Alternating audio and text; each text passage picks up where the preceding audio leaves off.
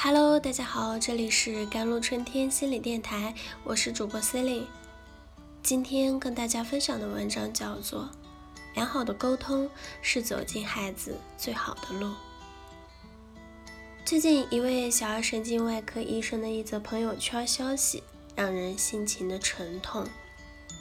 一个夜班接了两个想不开的孩子，一个十四岁了，被父母骂两句话后，拿菜刀在左腕留下了六道深深的伤口，幸好没伤及动脉。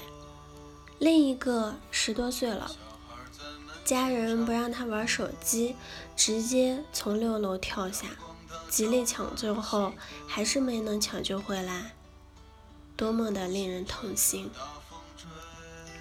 孩子的心理健康绝不能仅仅是说说而已。记者联系上该科的主任、实践主任医师，了解了事情发生的经过。一句责骂，十四岁的男孩连砍自己六刀。拿刀砍自己的十四岁男孩名叫小梦。事情发生在晚上的十点多。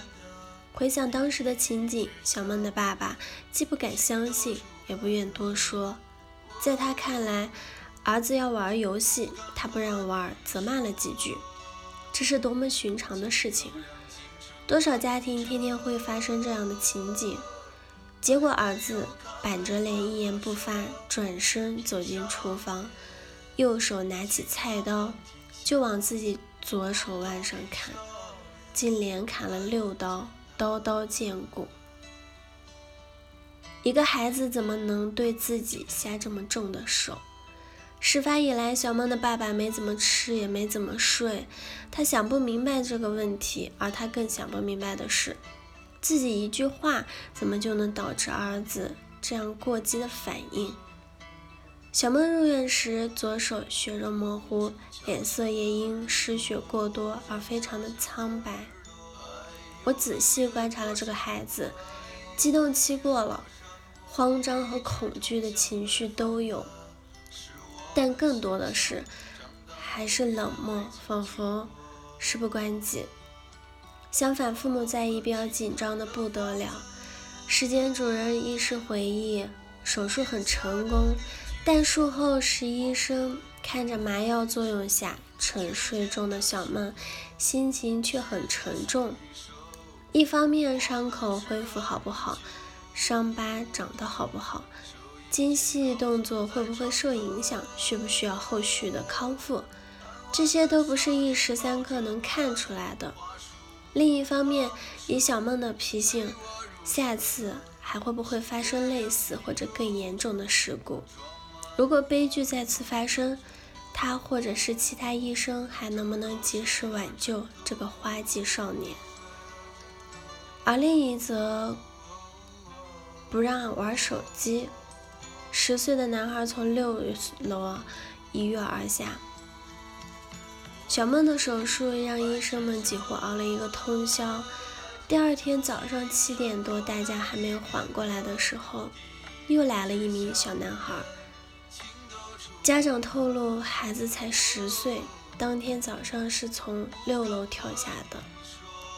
跳楼的原因是不让玩手机。一句话没说就跳下去了，父母想拉都来不及啊！孩子的一名亲属痛哭不已。石医生当即检查了小男孩的情况，双侧的瞳孔散大，几率几乎为零。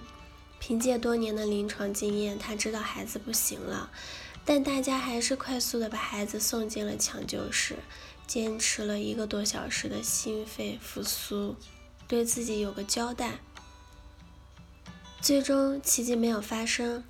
宣布孩子死亡的时候，家人几乎昏倒，石医生心里也难过的不得了。他难过的不仅仅是一两个孩子的悲剧，而是近年来这样自残自杀的孩子越来越多，几乎每个月都能碰到一两例，实际可能更多。要知道。他是神经外科的医生，一般情况比较轻的患儿，他还接触不到。石医生表示，多年前，自残自杀的事情往往发生在酒吧。一些成年人借着酒劲发作，他们并不是真的寻死觅活，造成的也多是皮外伤。而近年来，这样的事情越来越多的发生在普通家庭、普通孩子身上，而这些孩子就和这两个孩子一样，是真的不把自己的命当命。自残的孩子一年比一年多，归根究底，问题多是出生在家家长的身上。虽然从医多年，但有时看到太不像话的家长，他还是会忍不住骂他。而适时求助是指及时寻求心理医生等专业人士的帮助，心理行为干预，悲剧或许就能避免。其实矛盾在爆发之前都过了很长的时间酝酿，家长是完全有机会发现异常并采取措施的。亲子沟通不良，孩子变得不听话或是回避沟通了，孩子的行为以往感兴趣的，现在都不感兴趣了。好了。以上就是今天的节目内容了。咨询请加微信公众号 jlct 幺零零幺，或者添加我的手机微信号幺三八二二七幺八九九五。我是 c e l i n e 我们下期节目再见。